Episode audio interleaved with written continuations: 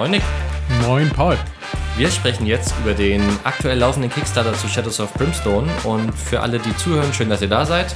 Und wir haben diese Woche zwei Folgen veröffentlicht. Einmal die hier, das ist die Folge zu dem laufenden Kickstarter. Wir werden hier nicht nochmal groß erklären, was Shadows of Brimstone ist. Dafür haben wir eine zweite, schon sehr lang gewordene Folge aufgenommen, wo wir euch erzählen, wie funktioniert Shadows of Brimstone, was ist das für ein Spiel und wenn ihr einsteigen wollt, was solltet ihr kaufen und mit was solltet ihr einsteigen. Und wir haben uns entschieden, eine zweite Folge zu machen, eben nur über den Kickstarter, für alle, die Shadows of Brimstone nicht kennen oder die andere Folge schon gehört haben, um nochmal über die laufende Kampagne zu sprechen.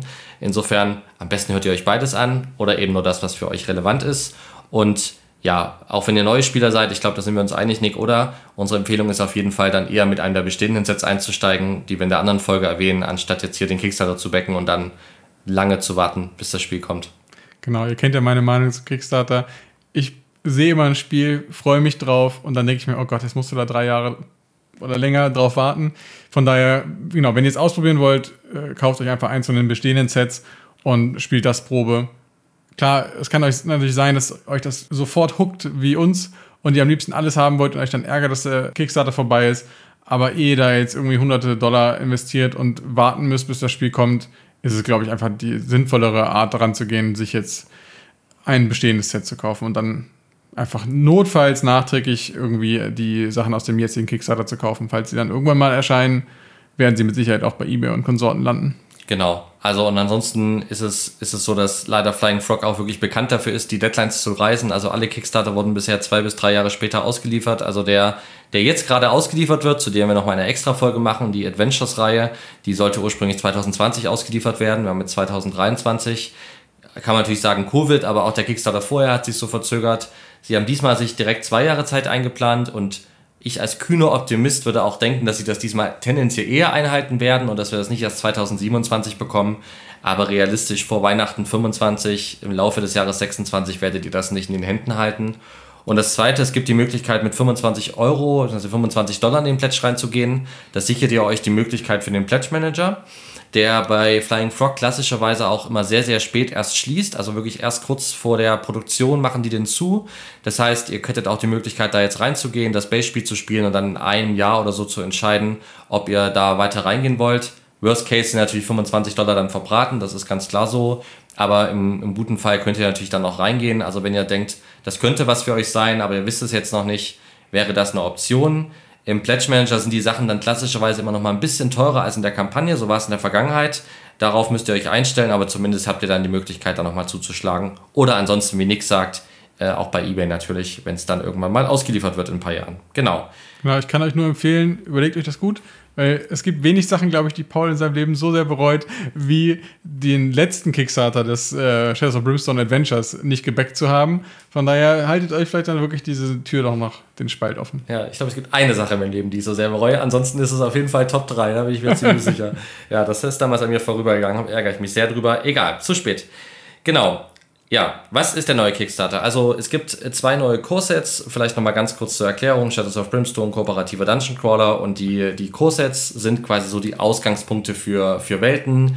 Die kennzeichnen sich dadurch, dass man sie alleine spielen kann. Also wenn man ein Core-Set hat, braucht man nichts anderes. Das ist eine abgeschlossene, eine abgeschlossene Erfahrung, die so gut funktioniert. Und davon gibt es zwei neue. Das sind die Lost Tombs of Commented und die Impossible Hell Train. Die Helltrain gibt es noch eine, eine, Geschichte, da können wir gleich nochmal drüber sprechen, wie es dazu kam. Und die könnt ihr quasi backen. Und dazu gibt es noch Add-ons, die man plätschen kann. Da kommen immer jetzt noch neue dazu. Wir nehmen die Folge jetzt hier am Freitag auf. Da gibt es bereits vier. Ich gehe davon aus, dass es am Ende fünf, sechs oder sieben Add-ons sind, die man kaufen kann. Und jede Menge Stretch Goals mit verschiedenen Minis und Gegnerkreaturen, die man noch freischaltet. Und man kann diese Kurssets entweder einzeln spielen, also man kauft eins und spielt das dann, oder man kann sie in, mit dem Shadows of Brimstone Wahnsinn kombinieren und mit allen Sets, die es bisher dazu gibt, quasi zusammenmischen und eine Menge Spaß haben. Genau, deswegen gibt es auch eine Kombi-Pledge. Also es gibt einmal natürlich jedes Core-Set einzeln, aber ihr könnt auch das sogenannte Pharao-Level wählen. Da bekommt ihr beide Core-Sets mit noch ein paar kleinen Goodies obendrauf, nämlich zwei Kickstarter-exklusiven Helden und einer, ja, irgendwie Expansion Add-on, ich weiß nicht genau, wie sie das nennen, wo nochmal vier Helden, glaube ich, drin sind, die zu einem besonderen Theme passen, was man kennt, wenn man das Originalspiel schon mal gespielt hat. Das sind die Crimson Hand, muss man, glaube ich, jetzt nicht weiter im Detail erklären. Auf jeden Fall gibt es da dieses, diesen Kombi-Pledge um beide äh, Core-Sets zu erwerben. Genau, richtig. So, jetzt äh, für uns als Shadows of Brimstone-Liebhaber, wie, wie findest du die Kampagne? Also ich würde vielleicht nochmal kurz mit den Eckdaten anfangen. Ja, gerne. Also, das äh, Pledge Goal war insgesamt 100.000 Dollar. Das haben sie jetzt schon deutlich überschritten. Ist natürlich auch wieder so Ja. ein bisschen Anlehnung an unsere Gloomhaven Kickstarter oder unsere Gloomhaven Bäcker Kit Diskussion. Äh, glaube ich, sind 100.000 hier absichtlich viel zu niedrig. Sie hätten das, glaube ich, nicht für 100.000 Dollar produzieren können. Und deswegen sieht das natürlich jetzt nice aus, weil sie jetzt irgendwie 800 irgendwas Prozent geplätscht haben. Das heißt, aktuell sind sie bei 923.000 von 100.000 Dollar, was natürlich viel besser aussieht, als wenn sie ein realistisches Ziel von, weiß ich nicht, 500.000 angegeben hätten. Ne? Genau, das ist der aktuelle Stand. Ihr habt jetzt noch ab der Aufnahme heute sechs Tage Zeit, das zu pledgen, um genau zu sein, bis Freitag, den 28. Juli diesen Jahres. Das heißt, wenn ihr da noch reingehen wollt, müsst ihr euch langsam ein bisschen sputen oder wie Paul eben schon angeteasert hat, zumindest die 25 Dollar reinschmeißen, damit ihr dann in den Pledge Manager kommt. Vielleicht gehen wir mal so ein bisschen, soll ich erstmal sagen, wie ich reingegangen bin? Ich meine, das ist für dich klar, aber ist für die auch bestimmt nochmal relevant. Also ich bin in diesen All-In-Pledge reingegangen, wo man eben beide Sets bekommt und auch alle Stretch Goals. Ich ich war sogar ganz kurz noch in einem höheren Pledge drin. Es gibt noch so drei Pledges, die quasi nur so äh, Fanzeug sind. Bei dem ganz höchsten wird nach einem äh, sogar ein Charakter äh, quasi ähm, nachempfunden. Da gab es noch zehn Stück von. Das war aber schon weg, als ich aufgestanden bin, weil der Kickstarter ist um drei Uhr nachts live gegangen. Vielleicht auch ganz gut so für mein Portemonnaie. Und das zweithöchste, wo ich ganz kurz drin war, aber dann weggegangen bin, da kann man ein, wird eine Location nach einem benannt oder man kann eine Location mitbenennen. Das klingt aber cooler, als es ist, weil die Locations in den Shadows of Brimstone Büchern, das in den Adventure Books immer so eine Map, die ganz vorne drin ist. Und dann kann man da eine Location benennen auf dieser Map, aber man spielt halt nicht auf dieser Map. Die ist halt einfach nur so ein bisschen Lore und spielt überhaupt keine Rolle für das Gameplay. Und deswegen bin ich dann am Ende auch wieder rausgegangen, weil das hat mich jetzt irgendwie nicht gekickt. Hätte ich irgendwie ein Artefakt da finden können oder irgendwie sowas, das hätte ich auf jeden Fall gemacht. Aber das hat mich jetzt deswegen nicht so richtig gekickt. Deswegen, ich habe den äh, Pharao Pledge Early Bird, äh, Pharao Level Early Bird, das sind quasi diese beiden neuen Core-Sets. Und wie gesagt, es kommen ja immer noch weitere Erweiterungen dazu im Laufe der Kampagne. Die habe ich bisher auch alle gebackt. Wobei ich sagen muss, wenn ich jetzt neuer Spieler wäre, würde ich die bestimmt teilweise auch nicht backen. Also die würde jetzt, glaube ich, nicht auf die einzelnen Erweiterungen eingehen, aber das, da ist jetzt auch viel dabei, was ich einfach haben will, weil ich alles haben will. Ja. Also ich wusste zum Beispiel nicht mal, dass es diese komische Map gibt, bis du mir das erzählt hast, dass man da hätte einen Ort benennen dürfen. Für wie viel? 100 Dollar extra? 130 Dollar. Man kriegt aber auch ein Plakat dazu, was unterschrieben ist von den Machern. Wow. ja, ist halt totales, äh, totales Fanzeug. Also, ja. Schade. Ich finde, wenn sie sowas schon machen, ist ja cool, dass sie es machen. Hätten sie ja auch ein bisschen mehr machen können, da wäre bestimmt noch mehr drin gewesen, aber egal. Detailkritik. Genau, ja. Wie, wie findest du das? Wie findest du die beiden Sets? Wie, was ist so dein Feedback dazu? Also bei mir war es natürlich so, dass ich zwar in dem Spiel ja relativ tief drin stecke, aber in dieser ganzen Community und sowas nicht so sehr wie du. Und ich wusste, dass du mir das schon mal erzählt hast, diese Hell Train war schon mal relevant für einen alten Kickstarter, bei dem, bei dem Von dem ersten. Von dem ersten, genau. Das war so ein absurdes Stretch Goal, was sie halt eigentlich nie erreichen konnten. Und deswegen wusste ich, dass es das gibt und dementsprechend wusste ich, dass du gehypt bist, weil das schon länger so in der Gerüchteküche brodelt, dass das irgendwann nochmal kommen soll. Und ich fand die Idee auch cool, aber ich wusste halt vor allem, dass du das natürlich extrem feiern wirst, wenn das jetzt kommt. Und das ist ja jetzt da, die Helltrain kann man jetzt als Core-Set backen. Und ja, finde ich cool. Also ich finde, das klingt auch extrem geil, weil es noch ein bisschen kreativer ist, als immer nur die alte Mine zu erkunden, die wir jetzt wirklich schon kennen. Ja, ich bin mal gespannt, wie sich das spielt, weil die Map-Tiles da sehen ja auch aus wie die Waggons von diesem Zug. Und bei Shadows of Brimstone ist es immer so, dass die eine Seite die normale Welt ist, in der wir leben quasi, und die Rückseite der Map-Tiles ist dann immer die Otherworld, die zu diesem Set halt passt. Und in diesem Fall ist es dann so, dass halt die eine Seite ist halt ein Zug, der durch das ganz normale äh, Wilde Westen fährt und auf der Rückseite ist dann die Hell Train, die dann in irgendeiner anderen komischen, furchtbaren Dämonen-Dimensionen äh, spielt und so. Und ich bin mal gespannt, ob das abwechslungsreich ist, weil die von, der, von, dem, von dem Shape, sag ich mal, von der Form dieser Map-Tiles natürlich extrem eingeschränkt sind. Die sind halt irgendwie, zumindest alle, die man hier in der Kampagne sehen kann, sehen quasi gleich aus. Und es gibt ja jetzt auch nicht so super viele Optionen, wie man da die durchquert. Man wird wahrscheinlich vom einen Ende rein und vom anderen wieder rausgehen. Bin ich mal gespannt, wie sich das am Ende dann spielt. Aber generell schon mal trotzdem cool, weil es sich irgendwie, also weil es einfach verspricht, anders zu sein. Das andere Setting spricht mich Darf auch. Darf ich vielleicht kurz Ja, zu, dem, äh, zu dem Helltrail was sagen? Nee, alles gut, nur weil es gerade passt. Sie haben heute tatsächlich, das hast du wahrscheinlich noch nicht gesehen, äh, so ein Update veröffentlicht, äh, wo sie genau erklären, wie das Helltrain funktioniert und ohne jetzt da rumzunörden und zu sehr ins Detail zu gehen. Tatsächlich ist es so, dass man sogar auf den Zug draufgehen kann. Also es gibt noch so ein zweites Teil ist mit den Dächern und da gibt es so Vents in den Dächern. Das heißt, man kann dann entscheiden, an gewissen Stellen in dem Zug eben aufs Dach nach oben zu wechseln. Kann man sich so vorstellen, dass man dann quasi auf dem fahrenden Zug kämpft und nach unten schießt. Und es gibt ja auch die Möglichkeit, dass ähm, Missionen, wo neben dem Zug quasi noch was passiert. Das heißt, es gibt dann so reitende Banditen, die halt den Zug von außen überfallen. Dann kann man in den Zug reinschießen oder reinspringen oder vom Zug auf das Pferd springen und so. Ja, da gibt es so ein paar, glaube ich, ganz coole Mechaniken, die so ein bisschen, was eigentlich ein Kritikpunkt war erst an der Kampagne, wo ich dachte, oh, so richtig neue Mechaniken haben sie nicht. Aber jetzt heute, wo sie das mit der Helltrain vorgestellt haben, wie das so ein bisschen mehr im Detail funktioniert, dachte ich so, okay, cool. Das hätte man sonst in der Mini jetzt nicht machen können, sondern das ist wirklich so ein bisschen thematisch überlegt, was kann man machen in so, mit so einem Zug, was man mit einer Mine oder einem feudalen irgendwie Schloss nicht machen kann. Klang auf jeden Fall sehr cool, ohne dass sie jetzt da extremst ins Detail gegangen bin, sind.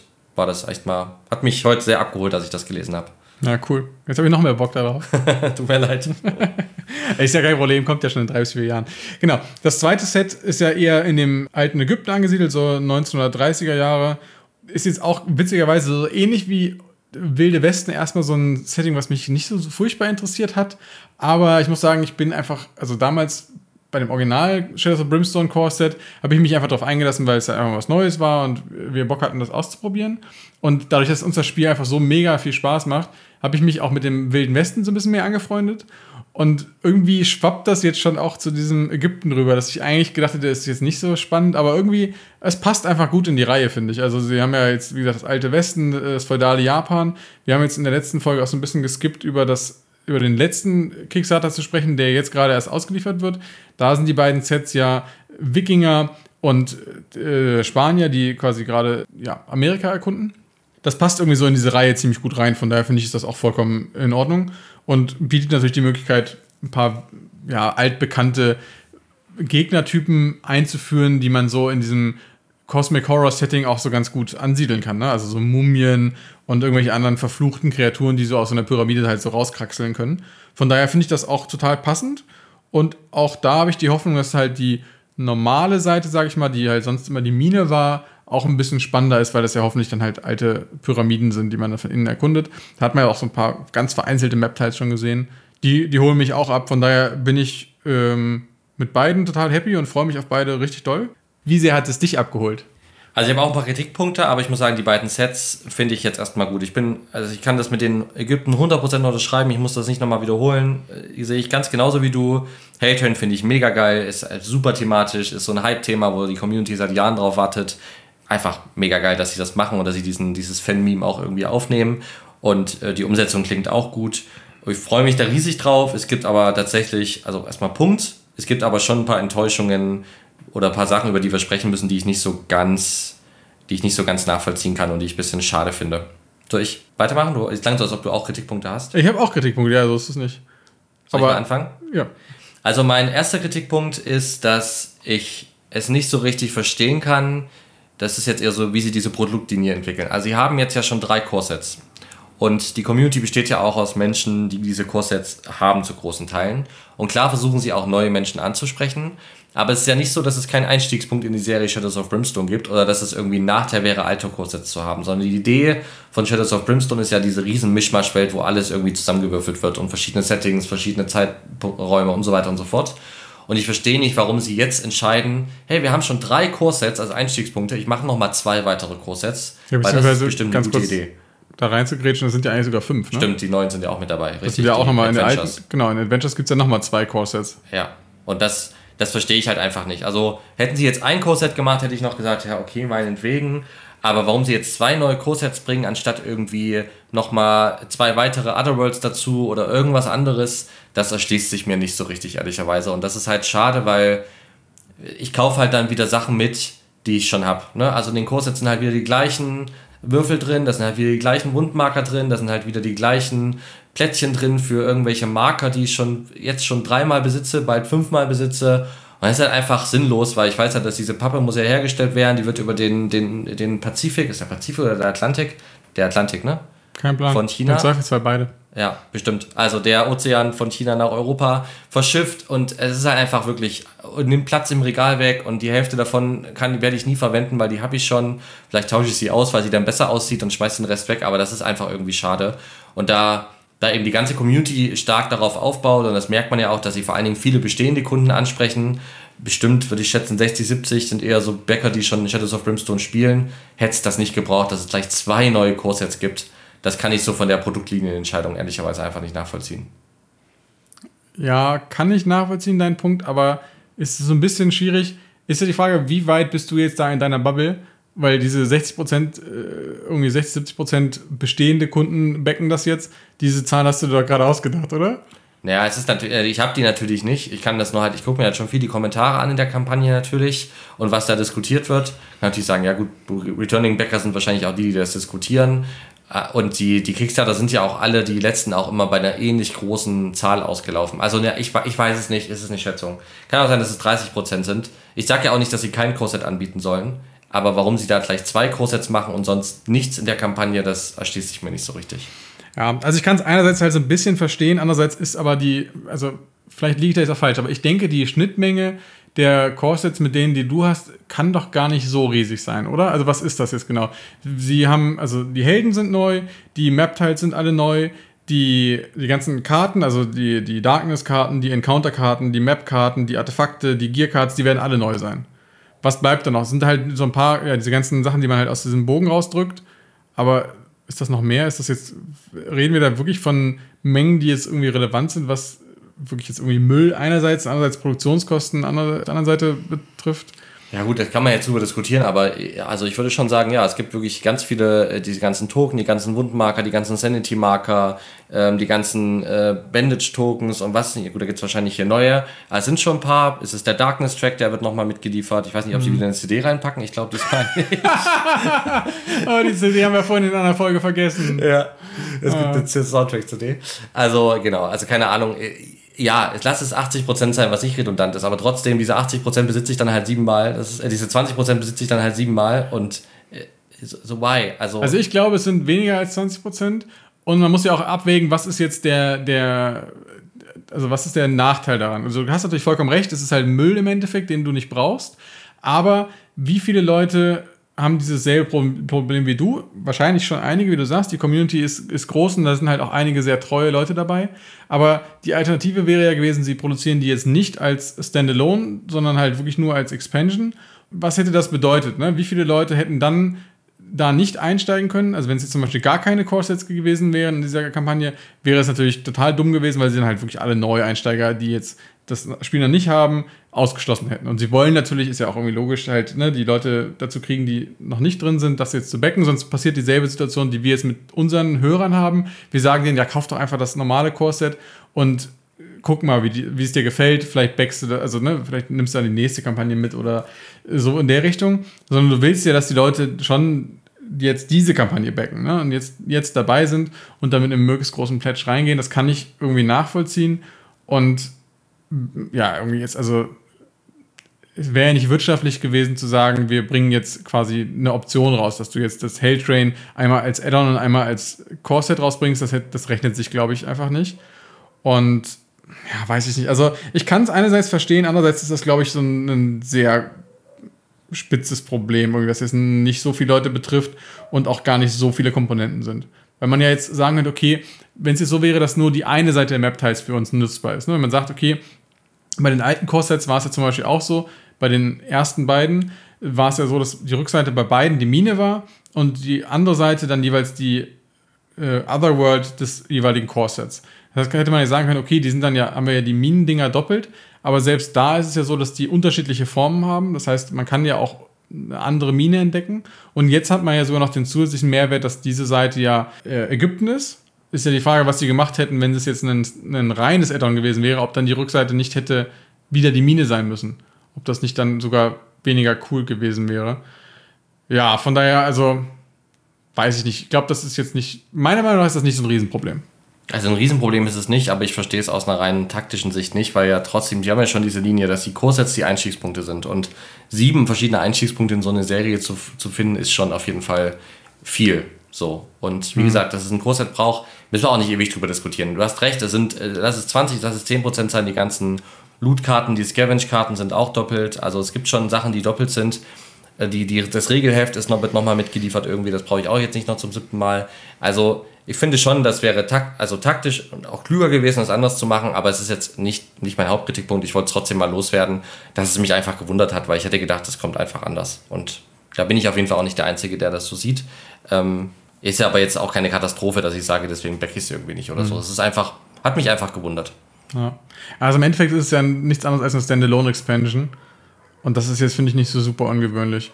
Aber ist auch egal, ich glaube, da brauchen wir jetzt nicht länger zu ja. diskutieren. Es ist, glaube ich, ist, ja, ist nicht so dramatisch. Was hast du noch so an Punkten? Also zwei Sachen, die mir noch aufgefallen sind. Vielleicht fange ich erstmal mit der einen an. Ähm, was, glaube ich, da wirst du mir eher zustimmen. Es ist, sie sind ja mit Adventures, wie gesagt, ich habe Adventures noch nicht gespielt. Wir werden dazu noch eine eigene Folge machen. Also den letzten Kickstarter sind sie so ein bisschen in Richtung Kampagne gegangen. Ganz, ganz kleines bisschen, so was ich bisher lese. Und dieser Wunsch, eine übergreifende Kampagne für Shadows of Brimstone zu haben oder die Option einer übergreifenden Kampagne, die haben sie halt hier wieder nicht gezogen und das verstehe ich nicht ganz. Also, weil es gibt andere, wie gesagt, storymäßig viel komplexere Spiele, die das irgendwie schaffen. Wir haben letztens über Tanaris Adventures gesprochen, was ein Riesenbuch hat. Das muss ja gar nicht so was krasses sein, aber irgendwie diese Mission zu verbinden, das wäre echt irgendwie relativ, finde ich, einfach möglich gewesen mit coolen Ideen. Und das haben sie irgendwie wieder so ein bisschen verschenkt und das ist echt, echt schade. Ja, das stimmt. Ich habe fast das Gefühl, dass sie mittlerweile an dem Punkt sind, wo sie das als, also als, ja, als Eigenschaft von Shadows of Brimstone ansehen, an die sie nicht mehr ran wollen. Weil sie vielleicht Angst haben, dass dann irgendwelche Leute sagen, aber jetzt ist es nicht mehr Shadows of Brimstone, wenn es irgendwie so eine übergreifende Kampagne hat. Ist also meiner Meinung nach Quatsch. Aber ich habe so ein bisschen das Gefühl, weil ansonsten gibt es ja eigentlich keinen Grund, das nicht mal zu machen, weil, also, wie du sagst, man muss es ja jetzt nicht perfekt beim ersten Versuch irgendwie schaffen, sondern es reicht ja, wenn es irgendwie so ein bisschen was, was liefert irgendwie, dass man diese einzelnen Abenteuer miteinander verbindet. Und ja, also wenn sie das liegen lassen, dafür, ja, weiß nicht, gibt es entweder nur den Grund, dass sie einfach zu faul sind und sich denken, so läuft doch auch so, wie es jetzt läuft, was so ein bisschen zu deren Markenkern gehört, weil sie ja auch so umgehen mit dem, wie sie in Europa Sachen verkaufen oder beziehungsweise nicht verkaufen, weil sie einfach keine Lust haben, sich darum zu kümmern, hier einen Shop äh, einzurichten, der hier von Europa aus verschickt und dementsprechend halt irgendwie erträgliche Preise hat. Die alte, andere Alternative ist halt wirklich, dass sie aus irgendeinem Grund denken, dass es das Spiel nicht besser machen würde. Und da kann ich mir halt wirklich nur vorstellen, dass sie denken, okay, das ist jetzt so der Markenkern von Shadows of Brimstone. Du spielst halt einen Charakter, der eine missionsübergreifende Progression hat und die Missionen sind aber irgendwie standalone. So, das, irgendwie, das sind die beiden Optionen. Und ja, es ist total schade. Das ist auch wirklich eine Sache, die mir fehlt. Aber ich bin jetzt auch ehrlich gesagt nicht überrascht, nachdem das bei Adventures nicht so sehr ausgeprägt war, wie wir es ursprünglich verstanden hatten oder gehofft hatten, äh, habe ich jetzt ehrlich gesagt nicht kommen sehen, dass das jetzt in diesem Kickstarter anders sein wird. Beziehungsweise, ja, vielleicht einfach auch gar nicht so Gedanken darüber gemacht und war deswegen jetzt nicht so enttäuscht. Aber es ist trotzdem schade natürlich. Ja. Ja, genau, aber sonst Detailkritik, also ja, ich freue mich trotzdem drauf. Und das Letzte, was mir auffällt, ist einfach so wie die, und das passt aber irgendwie auch zu den anderen beiden, wie diese Kampagne so, so läuft, da merkt man auch ein bisschen kritische Stimmen und ich kann die durchaus nachvollziehen. Es ist halt irgendwie, ich, ja, passt auch zu diesem Europashop, da haben wir in dem Monatsrückblick schon kurz drüber gesprochen und die Kampagne fügt sich da auch wieder ein. Andere Studios dieser Art, wenn die eine Kampagne machen, dann, dann, dann ist das halt einfach, hat das eine andere Qualität von der Kampagne her. Ich kann das nicht gerade nicht besser beschreiben. Also, das Spiel ist ja mega geil und das ist ja das, worauf es am Ende ankommt. Und mir ist es ja relativ egal, wie die Kickstarter-Seite jetzt aussieht und wie die in den Kommentaren agieren. Kann man sagen, es ist mehr wurscht, wir ein gutes Spiel haben, sehe ich prinzipiell auch so. Aber es ist schon so, dass, dass ähm, zum Beispiel Flying Frog kaum auf Kommentare antwortet. Viele andere bei Kickstarter antworten halt auf jeden Kommentar, der irgendwie kommt. Ne? Flying Frog äh, gefühlt würfelt auch da irgendwie in die, die 100 und wenn dann eine 100 würfelt, dann antwortet ihr auf den Kommentar und bei 1 bis 99 nicht. So fühlt sich's an. Ähm, auch die Updates, dann kommt irgendwie ein neues Add-on, das wird am nächsten Update aber nicht erwähnt, sondern erst im übernächsten. Dann die ganze Gestaltung der Kampagnenseite, wie die Regeln von Shadows of Brimstone erklärt werden. Da haben ja andere Spiele, du bist ja nicht so krass in diesem Kickstarter-Game drin, aber andere Spiele haben dann irgendwie so GIFs, die erklären, wie das funktioniert und so irgendwie ganz viele Videos und Social Stretch Goals und das machen die alles einfach nicht. Die Kampagnenseite sieht wirklich eins zu eins gefühlt so aus. Sogar die, die, die, Pledge, äh, die, ähm, die Stretch Goal-Grafik ist die gleiche wie von 2013. Also die haben sich halt gefühlt letzten zehn Jahre, was das angeht, nicht weiterentwickelt. Und wie gesagt, es kommt ja auch auf das Brettspiel an und nicht auf die Kampagne. Auf der anderen Seite ist es natürlich schade, weil eine besser gestaltete Kampagnenseite würde vielleicht nochmal mehr Leute in dieses Spiel reinholen, mehr Leute in diese Welt reinholen. die, die, die Firma weiterbringen, die Marke weiterbringen.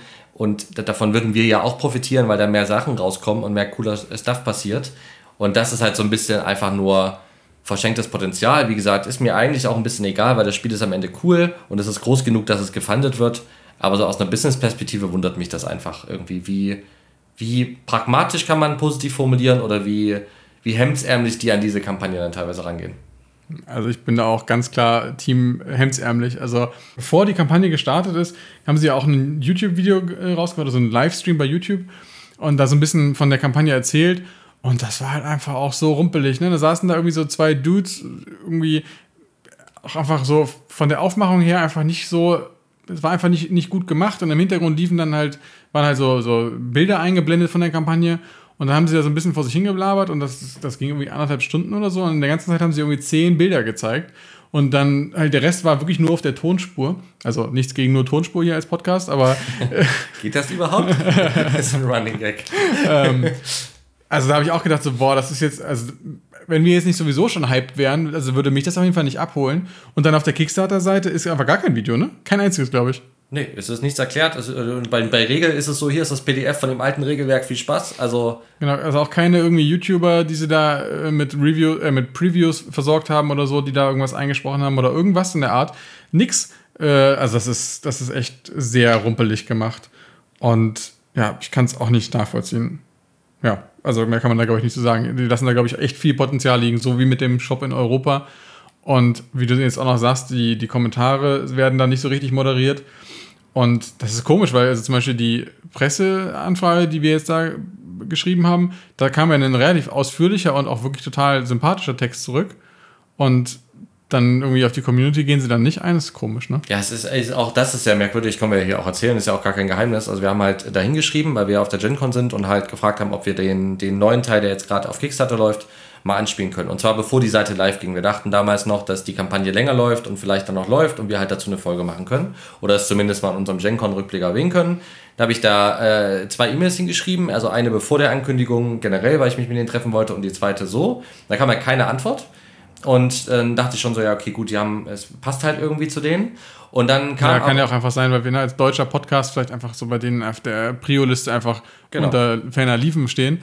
Aber ja, Genau. Und dann haben wir auf einmal irgendeine Standard-Pressemail bekommen, die halt irgendwie fünf Tage nach Livegang der Kampagne oder vier Tage verschickt wurde, wo halt ganz viel Infos dran standen, so Shadows of Brimstone und Bilder. Die haben sie aber an ihren Standard-Presseverteiler geschickt, auf dem wir scheinbar gelandet sind, weil wir diese E-Mail geschrieben haben, auf die wir keine Antwort bekommen haben. Ah, ich dachte, hätte mich schon gefragt, warum wir jetzt auf dem Presseverteiler stehen. Ich dachte, du hättest uns da irgendwo, irgendwo registriert. Die haben uns da einfach draufgesetzt. Ist ja auch okay. Ist ja auch legitim, das zu machen, aber es war halt so, auf die Mail nicht zu antworten, dann einfach auf den Presseverteiler zu setzen, ist halt auch ein bisschen awkward so. Mhm. Und dann habe ich halt auf die Mail geantwortet und dachte so, okay, wir haben safe keine Antwort bekommen. Und jetzt hat sich ein voll netter Dialog mit einem da entspannt, der halt wirklich uns also mega viel Zeit genommen hat, irgendwie in fünf Absätzen zu beantworten, was wir für Fragen hatten.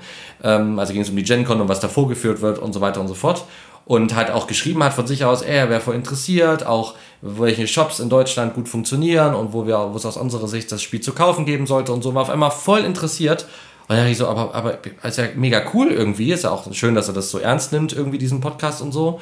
Und uns ist ja ein schönes Zeichen erstmal, aber irgendwie auch komisch, weil auf der anderen Seite halt, wie gesagt, da irgendwie von den Bäckern, die die ganze Zeit Fragen stellen und keine Antwort bekommen.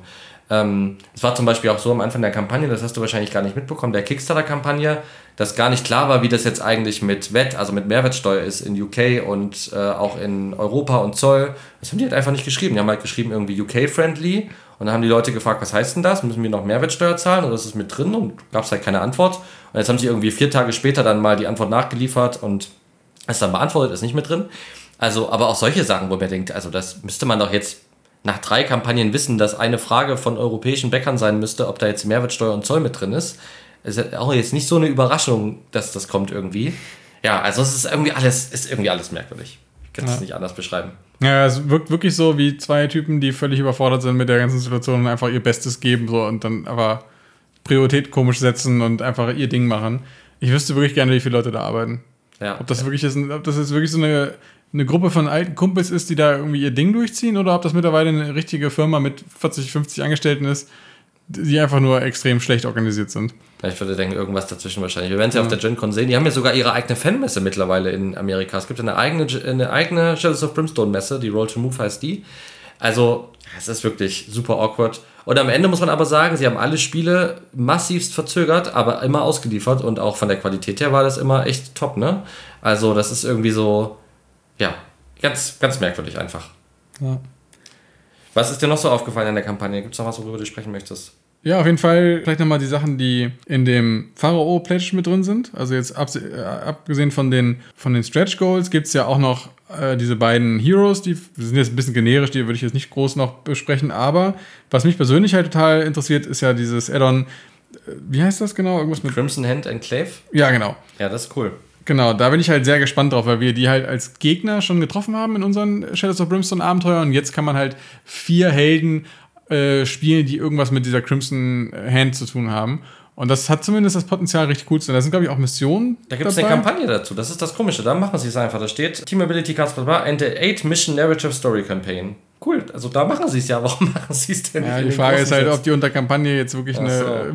Oder ob es hm. einfach nur acht Missionen sind, die in so einem Heft stehen, so wie ja. sonst auch immer. Wahrscheinlich wird es so sein, aber vielleicht passen sie ja zusammen.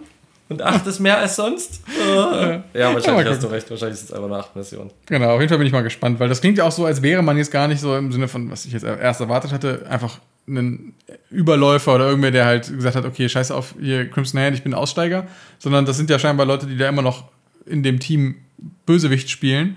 Und das ist natürlich auch ganz witzig, wenn man da mal auf der anderen Seite steht, so ein bisschen.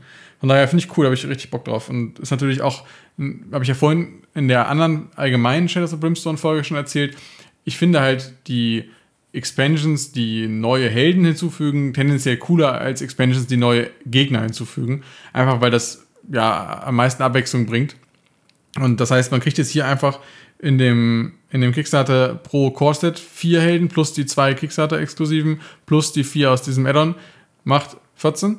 Es ist schon ganz schön viel. Das finde ich cool. Habe ich richtig Bock drauf. Ja, auf jeden Fall freue ich mich auch. Und die Crimson Hands sind auch wirklich eine meiner vom Design her Lieblingsgegner, die können ganz schön hart sein, wenn man gegen die kämpft, aber diese Idee eines so Kults, der irgendwie heimlich Artefakte sammelt und da ja so wie, wie so ein Kult halt durch diese Welt geht, die ja ansonsten so total kaputt ist und äh, unorganisiert wirkt, das ist einfach, ich finde die einfach mega cool und deswegen freue ich mich da auch total drüber. Auf jeden Fall bin ich bei dir. Die Helden sind wirklich super generisch, ne? Also Treasure Hunter und Brimstone Ranger also das ist wirklich so, wir brauchen noch mal zwei Helden. Oh, wir haben einen Ranger, wir machen noch einen Brimstone Ranger. Yeah, let's go. Ja, äh, genau. Generischer Typ mit Gewehr, aber am Ende kommt es ja darauf an, wie, wie sie sich spielen und ich hoffe, dass sie sich da auch ein bisschen was äh, einfallen lassen nochmal. Genau, ja, also die beiden, also ist bestimmt auch ganz nett, aber also zumindest haben die jetzt nicht so einen Charakter, den man sofort erkennt, ne, sondern sie wirken halt einfach wie die, alle anderen von den äh, Old West Heroes irgendwie. Aber genau, also auf jeden Fall schon mal cool. Das ist ja erstmal nur das, was wir, als der Kickstarter live gegangen ist, gesehen haben, was es geben wird. Und dann gibt es ja jetzt noch die Add-ons dazu und die Stretch Goals. Das erste Add-on war, glaube ich, auch schon von Anfang an offen, ne? aber das war genau. jetzt auch nicht so spannend. Das ist ja nur irgendwie so ein, eine Map quasi mit Schienen, wo man dann den Zug draufstellen kann und genau. so ein paar genau. Karten dazu. Genau, aber die, die Stretch Goals sind ja auch ziemlich cool. Weiß nicht, wollen wir da jetzt im Detail drüber sprechen oder was ist dein Plan? Also ich glaube, wir müssen jetzt nicht die einzelnen Stretch Goals durchgehen. Ich würde einfach so ein generelles Fazit für mich ziehen vielleicht und für dich würde mich auch interessieren, wie du die generell findest, ob du das attraktiv findest und das gleiche auch für die Add-ons, ja. welche dich da vielleicht ansprechen, ganz kurz. Ich würde es so halten, wenn es okay ist. Ja, klingt gut.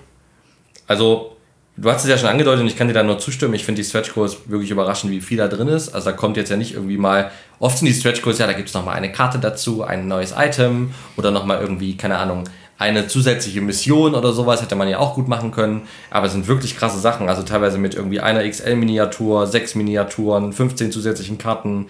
Das ist natürlich alles mit eingerechnet in den Kampagnenpreis, das ist schon klar. Aber es ist schon wirklich cool, was da noch on top kommt. Und ähm, jetzt zum Beispiel bei einer Million ist es eine XXL-Miniatur der Kraken. Das ist schon, schon echt beeindruckend, was die da alles reinpacken. Und muss man natürlich mit bewerten. Und wenn man das dann insgesamt bewertet, was man so jetzt für das ganze Geld bekommt, erstmal Stretch Goals plus dieses Pledge, das ist schon ordentlich. Da muss ich Shadows of Brimstone nicht verstecken von den Kosten her. Ähm, wir haben ja in einer anderen Folge darüber gesprochen, wie das Spiel sonst relativ teuer ist. Für den Kickstarter, finde ich, kann man das, also klar, ist viel Geld, das meine ich jetzt nicht, aber für das, was man bekommt, ist das ein total angemessener Preis. Auf jeden Fall. Also bei uns ist natürlich die besondere Situation erstens, dass wir halt hier in Deutschland sowieso Probleme haben, die alten Sachen zu kriegen. Das heißt, wir sind ein bisschen gewohnt, also beziehungsweise du natürlich eigentlich, bist es gewohnt, viel Geld für diese Packs auszugeben, die es jetzt quasi hier in dem Kickstarter mit dazu gibt. Und wir sind in der besonderen Situation, dass du ja schon quasi, als die Kampagne live gegangen ist, irgendwie gefühlt als Dritter auf All-In gedrückt hast. Dementsprechend hast du ja dich schon committed, das alles zu kaufen, bevor die Stretch Goals klar waren. Das heißt, du hast schon für dich entschieden gehabt, selbst die beiden Core-Sets mit, äh, mit diesem einen Add-on sind dir die, was waren es, 400 irgendwas Euro wert? Nee, nee, das war am Anfang 200, äh, warte, ich guck mal nach, 200. Also es ist jetzt nur so viel geworden, weil du die ganzen Add-ons Genau, mit 285 äh, Dollar sind 256 Euro, genau. Genau, also hast du ja schon gesagt, das ist dir das wert. Und das heißt, es fühlt sich jetzt für dich oder für uns noch mehr so an, wie die anderen Sachen sind jetzt wirklich gratis on top weil du ja sowieso schon äh, geplätscht hattest. Ne? Das ist jetzt nicht so, dass du jetzt guckst, okay, dass die, was kriegst du jetzt aktuell, wenn du da in den Plätsch gehen würdest für dein Geld? Ja. Und ja, also ich muss auch sagen, ich finde es richtig cool. Das ist jetzt schon, wenn man das Spiel kennt und weiß, was so ein Enemy Pack ist, weiß man ja, was das ungefähr später kosten wird. Und dementsprechend fühlt sich das wirklich nach einem sehr guten Deal an. Und klar, da kommen natürlich dann noch hier Versandkosten und Steuern mit drauf. Aber trotzdem ist das ein also ich finde ein angemessener Preis im Vergleich zu dem, was man sonst dafür zahlen würde, auf jeden Fall. Und es sind auch wirklich Sachen dabei, wo ich denke, Mensch, die sehen cool aus. Ein paar Sachen, wo ich denke, hm, ein bisschen langweilig. Also es gibt dann irgendwie nochmal so ein paar generische Banditen auf Pferden, wo ich mir denke, so, ach, kein Bock, irgendwie zwölf Pferde anzumalen, aber okay. aber dann gibt es halt auch irgendwelche anderen Kreaturen. Also da irgendwie den, äh, den Zugführer des, des Hell Trains zum Beispiel, der sieht einfach geil mutiert aus. Oder auch diese anderen großen Kreaturen, da irgendwie so ein, so ein was ist denn das? Das sieht aus wie so ein Gargoyle oder irgendwie so eine Dämonenkreatur auf jeden Fall. Also da sind schon ein paar Sachen dabei, wo ich denke, cool, die sehen richtig geil aus. Und ja, also ich habe bei jeder, bei jedem Stretch Goal gedacht, cool, da freue ich mich drauf, das dann irgendwie zu spielen. Von daher fühlt sich das erstmal ziemlich gut an. Ja, Punkt. Genau. Und von den Add-ons, ja, ich meine, also ich freue mich am meisten, muss ich sagen, auf das äh, Riders of the Storm, weil das dann nochmal dieses Hell Train erweitert. Das ist so eine ja, Erweiterung mit mehr Gegnern für, äh, für die Helltrain. Die Terrors of the Deep bezieht sich ja auf über diese Otherworld, in die man reisen kann, die dieses alte Atlantis ist. Ja, ist bestimmt auch cool. Atlantis spricht mich jetzt erstmal nicht so an, aber am Ende des Tages wird es mir wahrscheinlich auch gefallen, wenn wir spielen. Und das Allies-Set, da haben wir in der anderen Folge, die ja parallel dazu kommt, schon drüber gesprochen, was wir von den Allies halten. Die sind für mich jetzt nicht so wichtig, habe ich natürlich trotzdem mitgebackt, aber ähm, mehr so aus Completionist-Denken. Ja, und dieses Boardpack klingt auch erstmal sinnvoll. Also die Add-ons sind, muss ich sagen, bisher ein bisschen unterwältigend. Ich finde das letzte mit dem Riders of the Storm jetzt ziemlich cool. Ich hoffe einfach noch, dass bis ihr die Folge auch hört da draußen und bis die Kampagne zu Ende ist, dass da noch ein bisschen was kommt. Also ich würde mir irgendwas wünschen, noch mit einer Stadt auf jeden Fall die Stadtphase zu erweitern. Das wäre auf jeden Fall sehr cool. Und noch irgendwie eine extra Otherworld, also in die man dann reisen kann mit einem Portal, finde ich auch sehr schön. Aber ich bin erstmal dankbar überhaupt über alles, was da noch kommt, weil, ja, wie gesagt, ist so schon ein ganz guter Deal und ähm, das wird echt schön, wenn das dann irgendwann in drei Jahren mal ausgeliefert wird. Ja. Aber bei den Add-ons muss ich sagen, da finde ich, ist wieder die Preisgestaltung eher so auf dem Level, was sonst die einzelnen Enemy Packs und sowas kosten. Das wirkt für mich jetzt erstmal nicht so günstig. Also, keine Ahnung, das, was du angesprochen hast, zum Beispiel dieses Riders of the Storm, kostet 55 Dollar plus natürlich VAT. Ich weiß gar nicht, kommen da Versandkosten auch nochmal für jedes Add-on drauf? Ja, ich denke, wird am Ende grob, grob Versandkosten, glaube ich, nach, den, nach der Größe des Batches geben oder so. Hm. Nach den Kilo. Also das heißt, da bist du dann irgendwie wahrscheinlich auch wieder eher bei, bei 60, 70, 70 Euro ja, irgendwie. Stimmt, ja. Das heißt, das ist schon ganz schön viel Geld für das Add-on, wo dann jetzt im Endeffekt, lass mich kurz gucken, was sind das, knapp 20 Miniaturen, ein paar Missionen und irgendwie 40 Karten drin sind. Das ist schon, also im Vergleich zu dem Rest, relativ teuer und dann eher wenig Content. Ich kann es verstehen, dass du jetzt trotzdem gesagt hast, hier nehme ich alles mit. Aber ja, also das ist irgendwie, finde ich, auffällig im Vergleich zu dem, was das Base-Paket mit den Stretch Goals kostet, sind die, finde ich, so ein bisschen die, wahrscheinlich das, worüber sie dann noch ein bisschen Geld machen. Ja, glaube ich auch, auch dieses Ally-Set, ne? 30, ich meine, das soll mal 40 kosten, das kostet jetzt 30, sind irgendwie drei Minis dabei und ein äh, irgendwie äh, einmal Karten und Ruhen und drei kleine Guides. Also das ist wirklich. Ich glaube, es sind äh, sechs Minis, weil ja. nicht alle abgebildet sind. Also gibt es noch ein Kamel, das ist nicht abgebildet. Ich hoffe, das ist eine Miniatur. Drei Guides, ein Large, äh, stimmt, du hast recht. Der sind sechs Minis, okay, ja, macht es ein bisschen besser, aber äh, ja, ja, bin ich bei dir. Das ist die Preisgestaltung ist wie bei den anderen Add-ons auch. Und also wenn jetzt jemand sagt, hey, ich will das mal backen und mal dadurch in das Spiel reingehen, wie gesagt, ich würde eher die alten Großsets kaufen, aber wenn ihr das machen wollt, dann wäre das jetzt auch nicht das, wo ich sagen würde, geht da unbedingt rein. Ich glaube, mit den beiden Großsets habt ihr schon mal wirklich viel abgefrühstückt. Genau, also ich würde auch sagen, also die Add-ons, auch so von, der, von den Themes, hm, haut mich nicht so um. Also auch das Riders of the Storm ist ja leider auch nicht, also nicht Helltrain im Sinne von die Otherworld, sondern halt die normale Seite. Und das heißt, es sind halt wieder noch mehr Dullis auf Pferden, die ich anmalen muss. das Pferd anmalen ist wirklich. Also, du läufst dann Dach von Pferden. Ja, ja wirklich. Ja. Genau, deswegen, das, das ist jetzt irgendwie nichts, was mich so super abholt. Atlantis finde ich, glaube ich, deutlich cooler als du. Weil das natürlich auch so ein bisschen, ja, nochmal anderes Artwork erlaubt, als wir jetzt vielleicht in den anderen Otherworlds so getroffen haben, weil das ja so ein bisschen sein soll, dass das, glaube ich, noch im Gegensatz zu den anderen Otherworlds mehr bewohnt und zivilisiert ist. Das heißt, die werden halt, also sieht man ja, glaube ich, auf dem Bild hier auch so ein bisschen, ein bisschen schickere Rüstung tragen und einfach, ja, auch das Potenzial für so Fischmenschen und sowas nochmal bringen. Deswegen finde ich Atlantis erstmal ganz cool. Ähm, aber auch da 45 Dollar plus äh, entsprechend Zusatz ist natürlich auch schon mal eine Ansage. Ja, von daher ja, die Add-ons, weiß nicht, kann man, glaube ich, als ehestes skippen. Dann würde ich lieber zwei Core-Sets kaufen als ein Core-Set und irgendwelche Add-ons. Ja, auf jeden Fall, da bin ich bei dir. Ja. Also es ist wohl so in der klassisch, Weise gewesen, dass Flying Frog im Pledge Manager auch nochmal viele Sachen dazu packt. Ich glaube, so alte Sachen, die man nachbestellen kann, da bin ich auch mal gespannt. Da kommt bestimmt noch einiges zusammen. Also aktuell bin ich bei 445 Dollar. Geht am Fall aus, dass ich jetzt hier aus dem Kickstarter ohne Mehrwertsteuer und so bestimmt mit 550 rausgehe, weil ein, zwei Add-ons werden noch kommen und dann den Pledge Manager nochmal. Also am Anfang dachte ich ja, ach, ist ja günstig. Dann sind wir gar nicht die Dimension an, die ich irgendwie dachte, weil ich hatte von Anfang an ja schon mit 500 Dollar gerechnet irgendwie. Aber ich glaube, am Ende werde ich da locker, locker landen, weil ich habe ein bisschen nicht auf dem Schirm gehabt, dass sie ja dann doch noch Add-ons freischalten im Laufe der Kampagne. Ja. Ja, kann ich verstehen. Habe ich am Anfang auch nicht kommen sehen, weil sie auch wirklich so komplett ohne Tamtam -Tam ist. Ne? Also es passt halt zu deren wuseligen ungeplanten Art, dass dann jetzt einfach irgendwie diese Addons aufploppen, ohne da irgendwie große Ankündigungen, ohne darauf einzugehen. Äh, bei den ersten Addons, die dazu kamen, hast du ja auch schon gesagt, dann war da einfach der Text nicht angepasst. Da haben sie das Bild hinzugefügt, aber halt überhaupt keinen Kontext dazu, was das jetzt genau ist. Und das konntest du dann halt mitplätschen. Also es ist schon echt eine komische Art, das, diese Kampagne zu führen, weil du ja auch die Chance vielleicht verpasst, dass jemand, der jetzt schon geplätscht hat und nicht so wie wir jeden Morgen einmal diese Seite refresht, gar nicht mitbekommt, dass da jetzt neue Add-ons dazukommen, ne? Oder es zu spät sieht oder so. Na gut, dann kann das natürlich noch late plätschen, aber ja, also komische Art, so eine Kampagne aufzuziehen. Ja, auf jeden Fall, auf jeden Fall. Genau. Also wie gesagt, wenn ihr neu in das Set einsteigen wollt in Shadows of Brimstone, wir haben eine extra Folge dazu, hört da mal rein. Wäre meine Empfehlung, nicht in diese beiden Core-Sets reinzugehen und dann drei Jahre auf das Spiel zu warten, sondern lieber jetzt das zu holen. Das habe ich in der anderen Folge auch schon gesagt. Für 25 Dollar könnt ihr euch das Recht an den Pledge Manager sichern. Und es ist so bei Flying Frog, dass sie den auch wirklich sehr, sehr spät immer erst schließen. Also wahrscheinlich erst frühestens in einem Jahr dann zumachen. Das heißt, ihr könntet euch mit 25 Dollar halt die Option holen, da später noch reinzugehen. Wenn ihr dann sagt, hey, das Spiel hat mich gekickt, geht ihr halt noch rein. Im Worst Case habt ihr 25 Dollar verloren. Aber ähm, genau, ist vielleicht eine bessere Variante, als jetzt hier irgendwie mit so viel Geld reinzugehen, wenn ihr noch nicht wisst, ob das Spiel was für euch ist. Hast du noch was zu der Kampagne? Glaub tatsächlich nicht, ne. Ich muss sagen, also ich freue mich mega drauf. Ich habe dasselbe Problem wie bei jedem Kickstarter, dass ich mich jetzt irgendwie selber dazu kriegen muss, nicht mich super zu ärgern, dass es noch so lange dauert, weil ich wirklich halt richtig angefixt bin und das am liebsten natürlich jetzt spielen würde.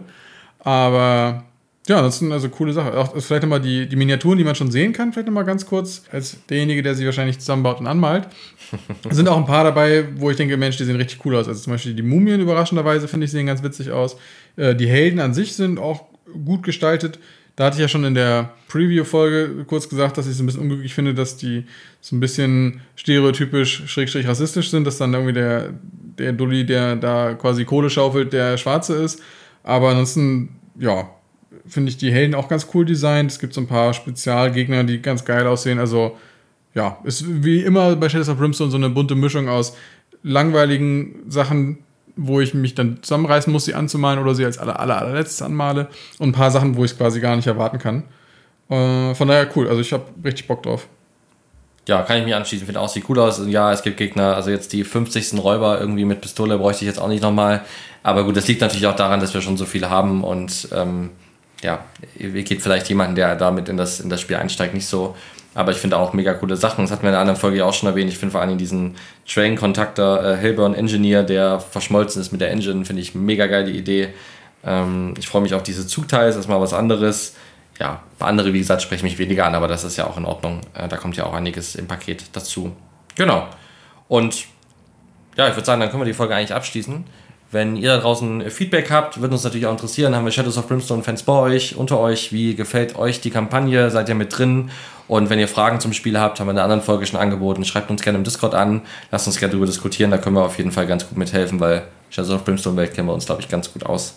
Und dann danke ich dir, Nick, dass du mit mir draufgeschaut hast auf eine Kickstarter-Kampagne. Schön, dass du auch mal investiert bist und äh, mit mir so diskutieren kannst und äh, nicht erst merkst, wenn irgendwann mal ein Spiel ankommt. Das ist auf jeden Fall cool.